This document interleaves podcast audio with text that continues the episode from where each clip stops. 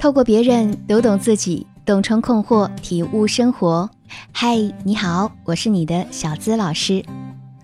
今年啊，因为疫情的关系，很多小伙伴们的婚礼都推迟了。可婚礼推迟了，不见得双方父母的意见就能因此而达成统一呀。这不，昨天还有学员跟我吐槽说：“小资老师啊，真没有想到结婚这么累呀。”婚前二十一天里，奥运冠军何雯娜的婚礼就曾因为父母双方谈不拢而差点遭遇红灯。可见结婚这件事情，除了两个人相爱，双方父母的建议也占了相当重要的位置。我们来看看学员的故事。小娜和男朋友呢谈了两年的恋爱，原本是打算去年年底见双方父母的，因为疫情就定在了今年的五一节。见面之前，双方父母都说，只要孩子愿意，我们做父母的也没啥意见。可真到了见面时，双方家长就彩礼、房子、酒席等等各种问题提出了自己的意见。小娜妈妈说，他们那边的风俗，彩礼要十万块，男方家出首付买房子，女方装修，房本写双方的名字，可以一起还贷款。男朋友妈妈说，房子他们已经买过了，手头也没那么多钱。彩礼要出，但是肯定没那么多。而他们这边的习俗是，结婚后等关系稳定了，才能在房本上加名字。最后彩礼商量到六万八，其他酒席什么的也都谈妥了，就是房子的问题。小娜妈妈怕她受委屈，坚持要在结婚的时候加上名字。可男朋友的妈妈却坚持不同意，说结了婚了都是一家人了，还分什么你的我的？再说以后他们过好了，加个名字还不是一句话的事儿吗？谈到这个份儿上，小娜妈妈觉得未来的婆婆啊过于强势，不能给小娜足够的自主权，就坚决不同意这门婚事。而男朋友那边一听他们拒绝了，也火大了，说不同意就拉倒，还怕娶不到媳妇儿吗？两家父母就这样谈崩了，让他们两个啊夹在中间，左右为难。其实只要懂得如何沟通、化解矛盾，并没有那么难。如果你也在感情中因为不知道如何沟通而烦恼，欢迎添加我的小助理“恋爱成长全拼零零八”来咨询吧。婚姻不是两个人的事儿，而是两个家庭的事儿。我想这句话很多已婚人士都深有感触。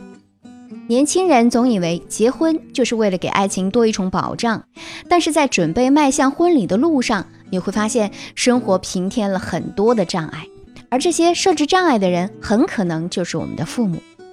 我们中国的父母啊，往往都喜欢用这句话来劝说孩子：“我吃的盐比你吃的米都多，我能害你吗？我还不都是为了你好？”那我们来分析一下，父母阻止你和爱的人结婚的根本原因是什么呢？首先，他们怕你过得不幸福，护犊子几乎是天下父母的通病。他们爱子心切，视女如命，当然容不得别人一丝一毫的怠慢和委屈。你是母亲十月怀胎生下的宝贝，是父亲含在嘴里怕化了，捧在手里怕掉了的小公主、小王子。当你要离开他们，去和另一个对他们来说陌生的人组成新的家庭，这对他们来说是很难割舍的。所以，他们希望你遇见的那个人也能够把你当成手心里的宝。可是很多话口说无凭，该怎么办呢？于是啊，就有了彩礼、房子、酒席等等这些物质的东西来衡量对方是否真的爱你。第二，观念里啊，他们仍然觉得子女的婚姻是自己一辈子的大事儿。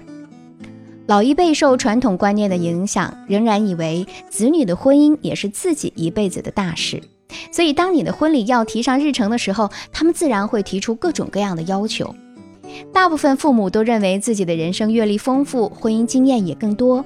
他们想要让你在婚前就做好一切准备，才能在以后的婚姻中过得更好，这样他们也能更安心的去度过晚年的生活。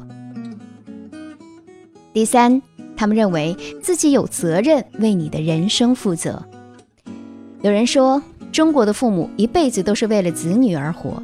他们没有自己的空间，缺少自己的爱好，任何时候子女的一切都排在了自己的前面，所以多数的父母认为自己要对孩子的人生负责，他们愿意承担起重任，却不知道孩子其实早就该有自己的人生轨迹。做父母的总希望自己的孩子能够少走些弯路，希望他们过得好。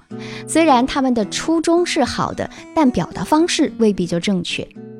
生而为人，我们都不是谁的附属品，酸甜苦辣都自己尝过，这样的人生才显得有滋有味儿、丰富多彩。那么，当婚礼遇上双方父母的争执，我们该怎么办呢？给大家几点建议吧。首先，我觉得啊，恋人之间要相互理解和支持，这是最重要的。父母的意见不合，其实呢也是对恋人关系的考验，因为这时双方都可能会因此而生出一些情绪，尤其是稍处弱势的那一方，很有可能因为不被认可和肯定，就对感情产生质疑。可爱情里最重要的就是相互理解、相互扶持，两个人共同去面对困难，这样不仅可以让感情增温，更能看出一个人的心意。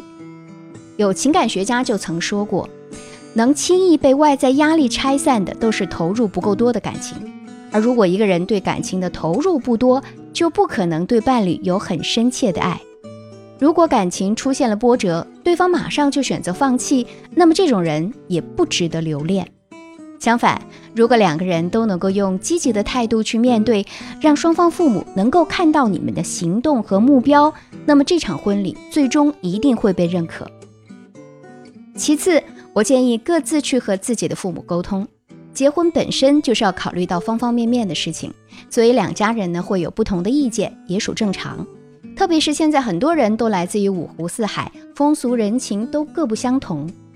所以，当双方父母出现矛盾的时候，还是要由男女双方去和各自的亲人沟通。毕竟是自己孩子的事儿，父母啊也好说出顾虑，或者说在什么地方不满意。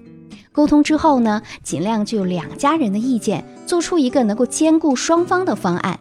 如果实在满足不了的话，那就晓之以情，让父母也知道你真实的想法。毕竟这是你的婚礼，父母啊还是应该会尊重你的决定的。就小娜的故事来说，如果男友能让她妈妈看到自己非他不娶的决心和一定会好好爱她的勇气，那么小娜妈妈应该也不会总纠结于房本的问题。毕竟她想给女儿争取名字，也不过是想让她以后过得幸福有保障啊。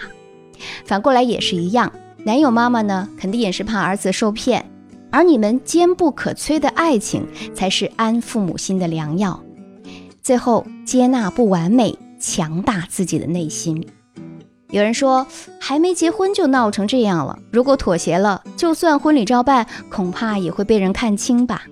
但这其实都是源自于你内心的想法。任何时候，父母或者别人的话未必都是对的，对的概率也未必会大于百分之五十。父母在分析儿女婚姻问题的时候啊，会从无数个现实的角度去考虑。但唯独缺失的是理解你们两人之间的了解和感情。如果你们能体会到父母的良苦用心，接纳他们那些或多或少不完美的想法，你就会发现，其实这也是爱的一种表现。虽然这份爱带着束缚，但是只要你们够强大、够坚定，父母也有可能最终会妥协。